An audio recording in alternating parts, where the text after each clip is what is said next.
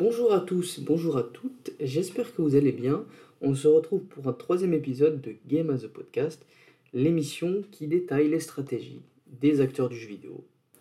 Et aujourd'hui, on va parler d'un seul sujet, on va essayer de faire court, plein de choses à faire euh, en ce moment entre Lord of the Rings, entre House of the Dragon, entre Tokyo Vice, je ne m'en sors plus. Donc aujourd'hui, et ce sera aussi bien pour vous, on va avoir un seul sujet, mais un sujet important quand même, surtout depuis ces dernières années, ces derniers mois, où on a eu beaucoup d'articles, et donc je vais parler de la concentration, du nombre de rachats euh, qui affectent l'industrie du jeu vidéo aujourd'hui. Alors pour faire ce sujet, j'ai choisi de m'inspirer, alors j'ai, enfin m'inspirer, je construis cette, cette émission euh, en me basant sur un article qui est paru mi-août chez The Ringer, qui s'intitule The Great Consolidation of the Video Game Industry. On peut appeler ça, on pourrait traduire ça par la grande concentration de l'industrie du jeu vidéo.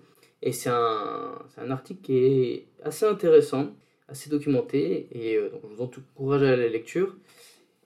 Et on va notamment suivre un petit peu bah, les grandes lignes de cet article pour faire cette émission et auquel, euh, auquel je vais rajouter quelques informations, quelques analyses sur le sujet. Alors, pour commencer, j'aimerais vous donner un chiffre, un chiffre qui date de 2021, assez récent, et qui donne, donc ça nous vient d'une banque d'investissement, qui a compté qu'en 2021, il y a eu plus de 1150, 1159 rachats pour être exact, pour un total de 85 milliards de dollars.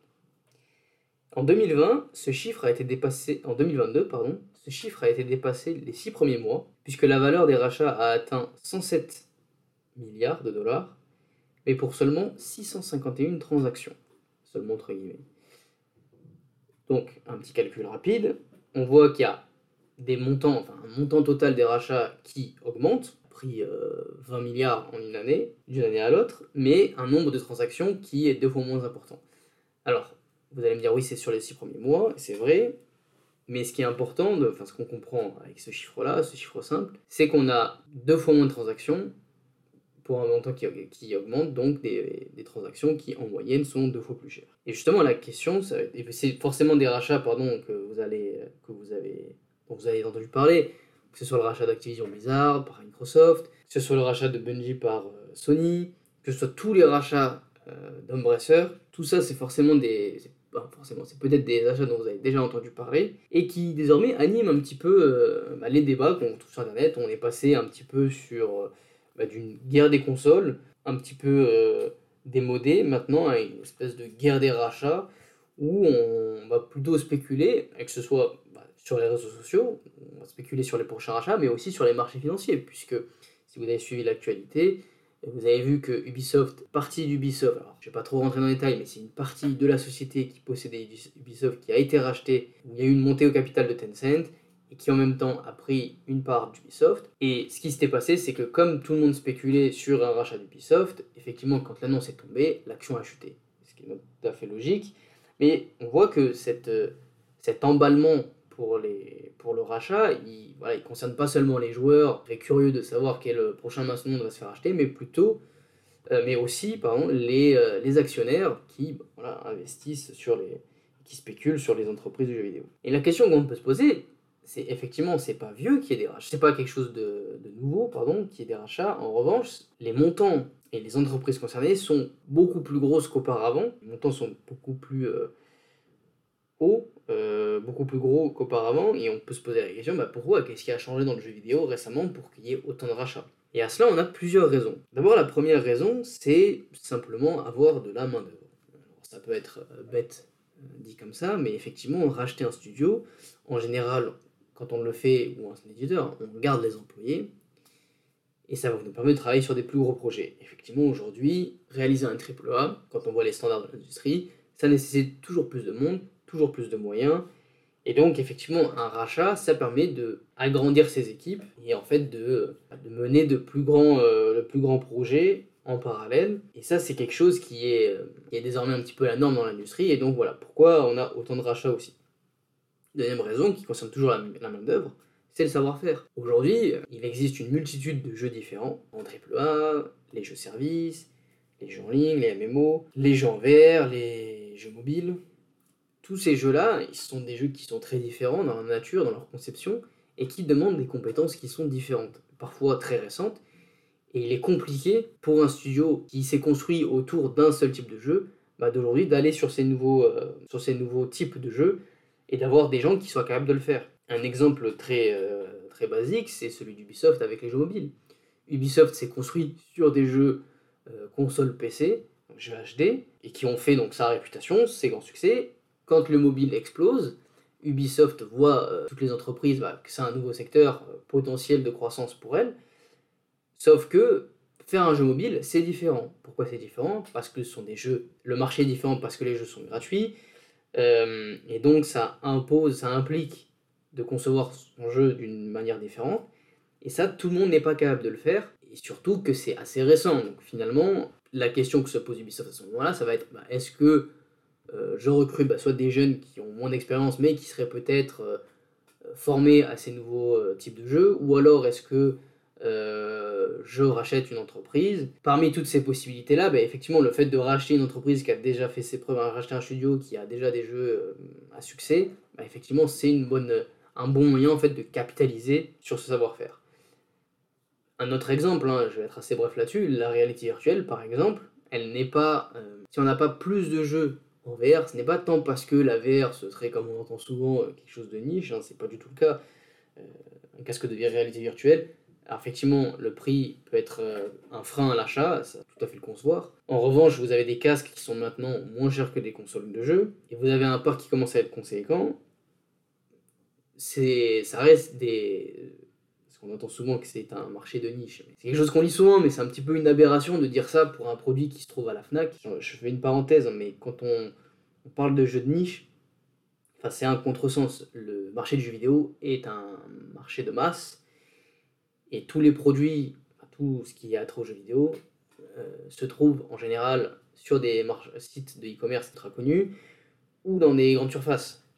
Vous avez aussi des boutiques spécialisées, mais le fait que l'accès à ces produits-là est aussi massif, aussi répandu, ça rentre en correction avec ce que, enfin, la, définition d'un produit de niche. Un produit de niche, par définition, vous ne le trouvez pas à Carrefour. Je sais qu'on a tendance à confondre un petit peu euh, un marché de niche et un marché plus enfin, un produit qui s'adresse à une à des clients plus confidentiels, qui a une audience plus confidentielle, pardon, mais ce sont quand même deux choses différentes. Et pour la VR, ce qui se passe, c'est pas tant que ce soit confidentiel ou autre, c'est parce qu'il y a un vrai manque de main-d'œuvre, de compétences sur, euh, sur ce secteur-là. C'est aujourd'hui très compliqué d'avoir des équipes, de grandes équipes, de lancer de grands projets avec des gens qui soient tous capables de créer des jeux ou même ne serait-ce que des expériences en VR. Et d'ailleurs, c'est ce que quand Facebook décide de se lancer dans le. Enfin, bien avant qu'elle décide de lancer dans la réalité virtuelle et du métavers, quand Facebook rachète Oculus, c'est aussi pour attirer des gens qui seraient euh, compétents dans ce domaine-là.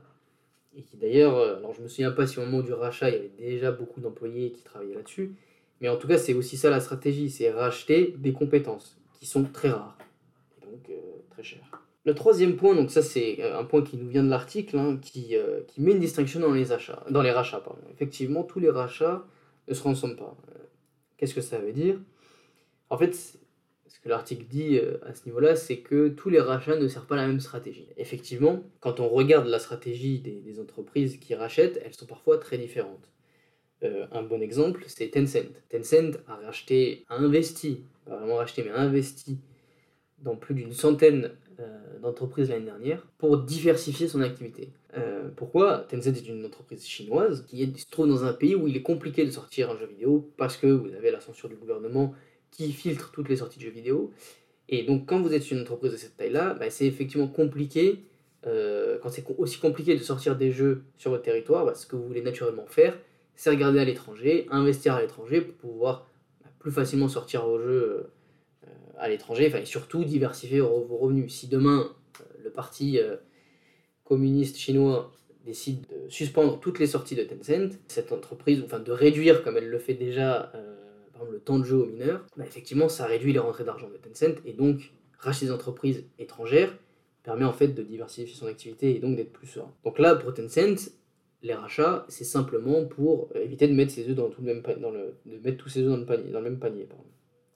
En revanche, pour Microsoft, qui est une entreprise qui fait beaucoup de rachats, rachats donc, qui ont été beaucoup médiatisés, la stratégie elle est différente.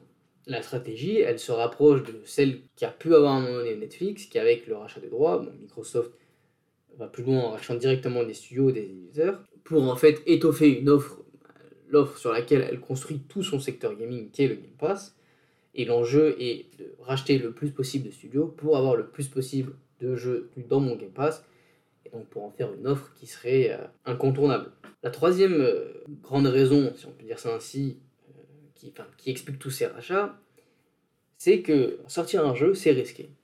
C'est quelque chose dont on a tendance à oublier assez rapidement. Quand vous êtes une entreprise de jeux vidéo, pendant des années, enfin, les années où vous travaillez sur votre jeu, vous payez des salaires, vous investissez parfois dans des technologies, et vous n'avez pas de retour jusqu'à ce que le jeu sorte. C'est-à-dire que vous ne récupérez pas d'argent, donc le jeu n'est pas sorti. Aujourd'hui, notamment, les jeux ont des développements de plus en plus longs. Donc parfois, pendant 4, 5, 6 ans, 7 ans, si vous ne sortez pas de jeu, vous n'avez pas de retour. Et donc au moment de la sortie, effectivement, c'est ultra critique pour l'entreprise, parce que si le jeu se plante, ça veut dire que tout ce que vous avez investi pendant 7 ans tombe à l'eau, et ça met aussi en péril euh, la suite de l'entreprise, la suite de votre activité. Avoir plusieurs jeux, c'est diluer le risque. Ça, c'est bon, c'est pas que propre aux jeux vidéo, hein, c'est propre à toute l'économie, mais plus vous avez de studios, plus vous avez de jeux qui sortent, bah, moins l'échec d'un seul titre se ressent sur votre activité. Et donc ça, effectivement, ce qui explique, c'est la, stratégie d'Embrasseur, par exemple.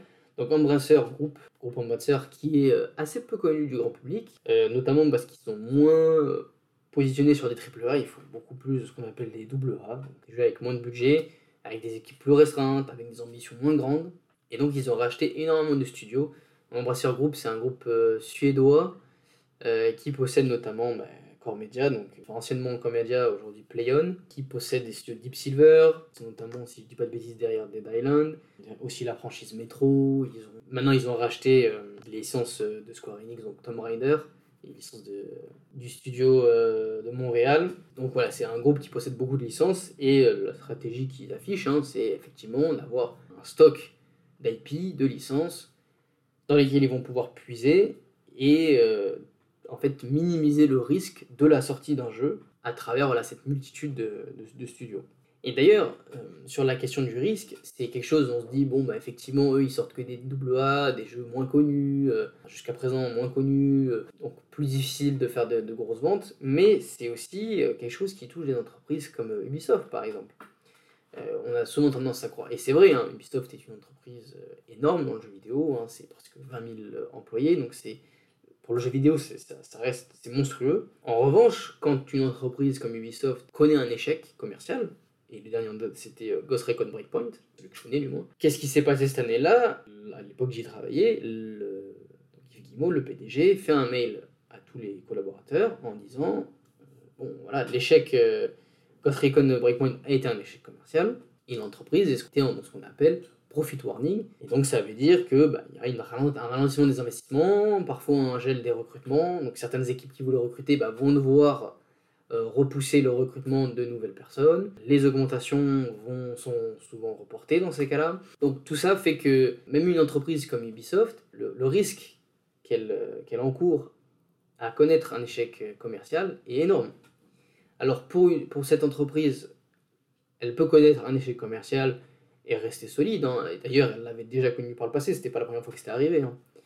Euh, à chaque fois, elle, s'en est sortie. Mais disons que si vous enchaînez un, deux, trois échecs commerciaux sur des jeux AAA euh, où vous avez mis beaucoup d'argent, l'entreprise ne peut pas faire long feu. Donc effectivement, tous ces rachats bah, permettent de diversifier, diluer le risque. L'autre point, pourquoi on a, on a autant de rachats, c'est notamment à cause de l'évolution récente de l'industrie, qui effectivement se tourne de plus en plus vers ce qu'on appelle les jeux-services. Aujourd'hui, quand on regarde l'industrie du jeu vidéo, et qu'on regarde les types de jeux qui génèrent, enfin, le type de service produit qui génère le, plus d'argent, ce sont les abonnements. C'est le Game Pass, c'est les abonnements en ligne, euh, c'est ceux qui augmentent le plus vite. C'est pas forcément ceux qui génèrent le plus d'argent, mais c'est ceux qui augmentent le plus vite. Et donc, comme ces, revenus, ce sont les revenus où la croissance, ce sont des secteurs pardon, où la croissance est la plus forte, c'est là où vous allez avoir les investissements les plus importants, puisqu'il s'agit de construire l'avenir, donc euh,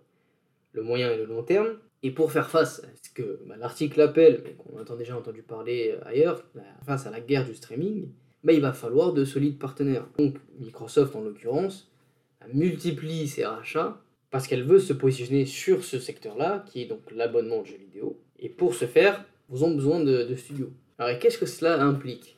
Euh, quand on passe sur une économie beaucoup plus sur les jeux-services Donc c'est-à-dire que un jeu-service, je vais pouvoir donner de l'argent régulièrement, par opposition à un jeu premium où j'achète une fois et c'est fini. Qu'est-ce que cela change? Eh bien quand vous avez un service tel que le Game Pass, et c'est la même chose pour Netflix. Vous avez deux, trois enjeux. Ça, c'est le cas pour toute entreprise. Pour toute entreprise, vous avez deux manières de gagner plus d'argent l'année, euh, cette année que l'année dernière. Première, c'est bah, générer plus d'argent, donc vendre plus, par exemple. Et la deuxième, c'est euh, mieux vos coûts. Si vous dépensez moins, mécaniquement, ça vous fait plus d'argent à la fin de l'année. Quand vous regardez la première, première façon, donc générer plus de ventes, il y a plusieurs façons de le faire. Hein. Bah, je vends le même produit à plus de personnes, je le vends plus cher, ou alors je le vends plusieurs fois. Je fais en sorte que mes clients rachètent plusieurs fois la même chose. Et l'abonnement, bah, c'est celui qui tombe dans cette catégorie, c'est le plus simple. Tous les mois, mes clients me versent de l'argent pour le même service. Et du coup, la question, elle n'est pas tant sur l'acquisition. Quand vous avez un abonnement comme le Game Pass ou Netflix, vous allez effectivement tenter d'acquérir de nouveaux abonnés. Mais l'autre enjeu, ça va être de les garder. Parce que si vous arrivez à recruter énormément de personnes, de clients dans votre abonnement, mais qui ne reste qu'un mois ou que deux mois, par exemple qui font l'effet gratuit et qui s'en vont, votre stratégie elle tombe à l'eau. Donc il faut que vous ayez ce qu'on appelle de la rétention. Il faut que votre abonnement soit continu dans le temps. Alors on avait déjà parlé dans un premier, euh, je crois que c'était dans le premier épisode, où on avait dit, euh, on avait expliqué la différence entre Netflix et le Game Pass, puisque Netflix, une fois que vous payez votre abonnement Netflix, bah, c'est fini, vous ne pouvez pas donner plus d'argent. À l'inverse, ou dans le Game Pass, c'est finalement une porte d'entrée puisque ça vous permet de découvrir de nouveaux jeux où vous allez pouvoir acheter, enfin dépenser via des microtransactions. Mais la logique reste quand même la même sur l'aspect de la rétention, c'est-à-dire que Microsoft doit pouvoir tous les mois garder, les, garder ses abonnés. Et c'est d'ailleurs ce qui s'était passé avec Apple Arcade. Apple Arcade, donc pour ceux qui ne connaîtraient pas, c'est un service mobile qui permet donc euh, contre un abonnement mensuel, je crois, d'accéder à des jeux soit des jeux premium, soit des jeux euh, gratuits mais dénués de toute microtransactions et de pub. Et euh, donc, ce que l'article rapporte, c'est que la manière dont Apple a sélectionné ces jeux, comment Apple a choisi les jeux qui allaient dans l'Apple Arcade, elle a choisi les jeux qui avaient les, taux de rétention les plus élevés. Parce que si dans votre abonnement vous mettez des jeux, bah, une fois que c'est fini, une fois que vous y jouez une fois ou deux, bah, vous n'avez plus envie d'y jouer, quel est l'intérêt d'avoir un abonnement? Pour que cet abonnement, cette offre soit pertinente, il faut des jeux qui seraient bah, peut le dire, addictif, mais du moins qui vous donnera envie d'y continuer à jouer, enfin, avec des gros taux de rétention pour que le mois prochain, vous renouvelez votre abonnement. Si on regarde un petit peu les jeux qui ont les meilleurs taux de rétention, ben, ce sont souvent les jeux services. Parce qu'ils sont pensés autour de cette mécanique, on appelait la dernière fois acquisition, rétention, monétisation, optimisent en fait la rétention, optimisent les revenus d'argent à travers le temps, et donc sont conçus d'une manière à pousser le joueur à jouer le plus longtemps possible.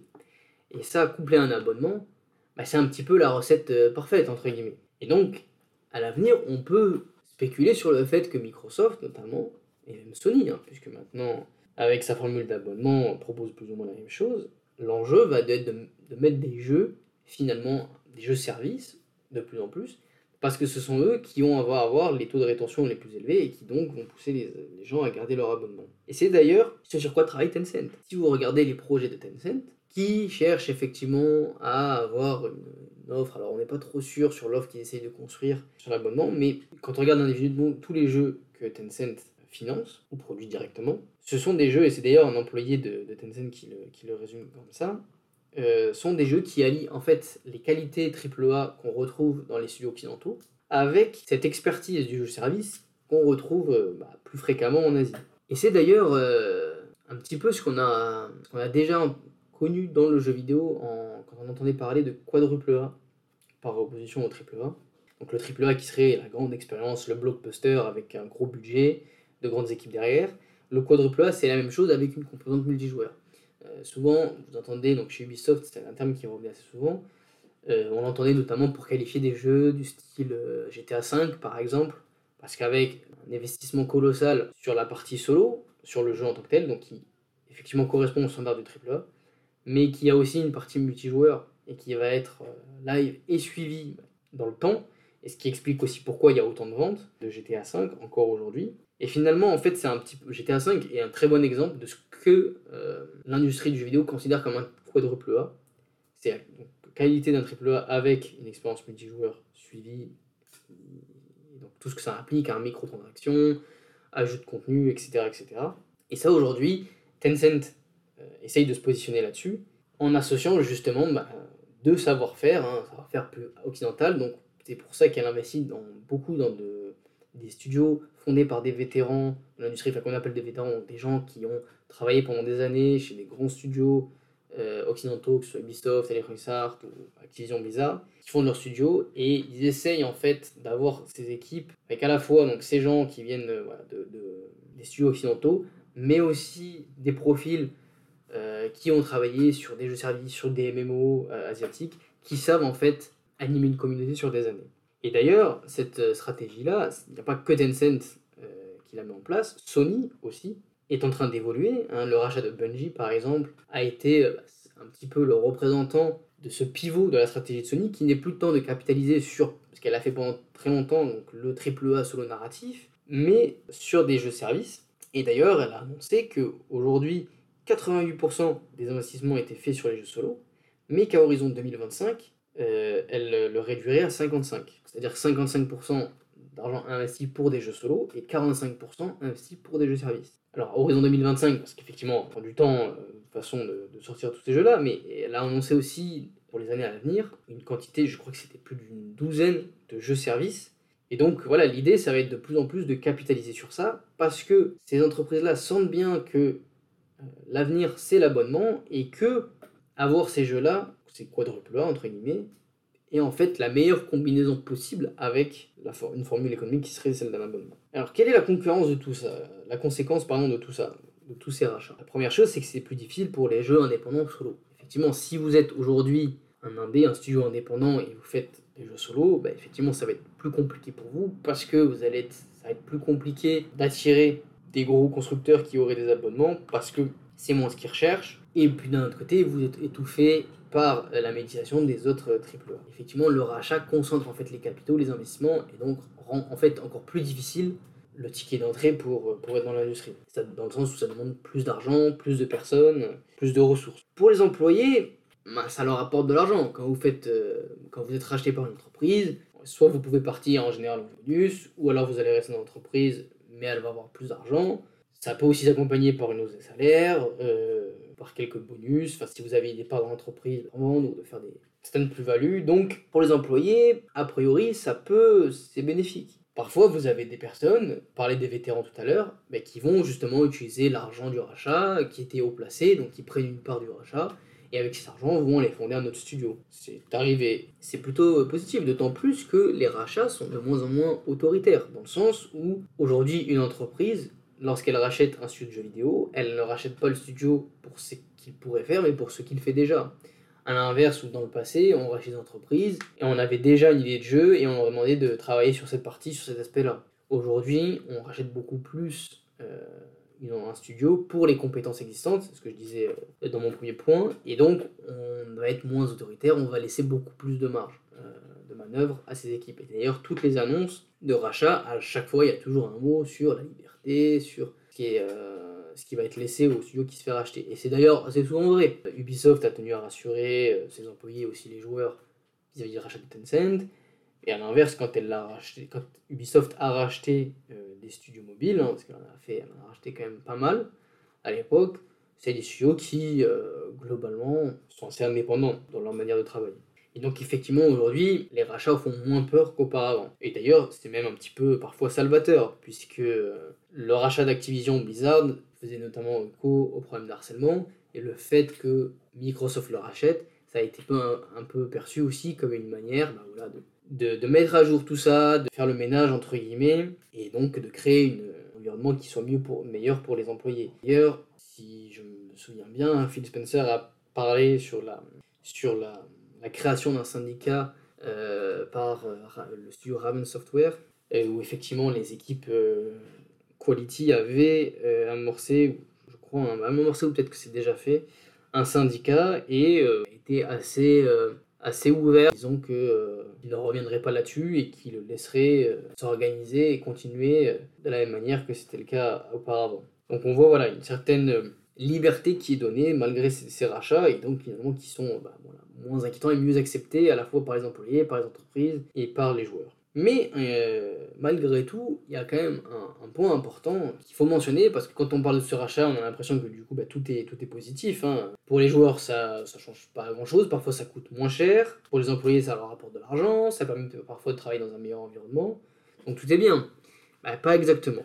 Et c'est sur ça que je vais finir. Simplement, c'est que quand vous avez autant de rachats, vous diminuez le nombre de concurrents. Aujourd'hui, vous avez une multitude d'entreprises de jeux vidéo, donc si vous ne souhaitez plus travailler pour une entreprise, vous pouvez aller voir une. Si vous avez une concentration qui croît et qui continue, eh bien ça va faire moins de, moins de possibilités, ça va laisser moins de possibilités aux employés, et donc ça va être plus compliqué pour eux de négocier leur salaire, de négocier leurs conditions de travail, et donc une telle concentration d'acteurs réduit la concurrence, et donc réduit le pouvoir que peuvent avoir les salariés euh, au moment de négocier leurs conditions de travail. Et ça, c'est un aspect important quand on sait que dans le jeu vidéo, les conditions de travail sont loin d'être les meilleures et les salaires sont loin d'être les plus élevés. Alors, il ne faut pas non plus euh, se dire que ça va forcément jouer des tours aux employés, parce que comme on l'a vu, euh, les tentatives de syndicats qui sont quand même une nouvelle dans le jeu vidéo, hein, c'est quand même pas un secteur où on a beaucoup de syndicats, voire pas du tout, notamment aux États-Unis.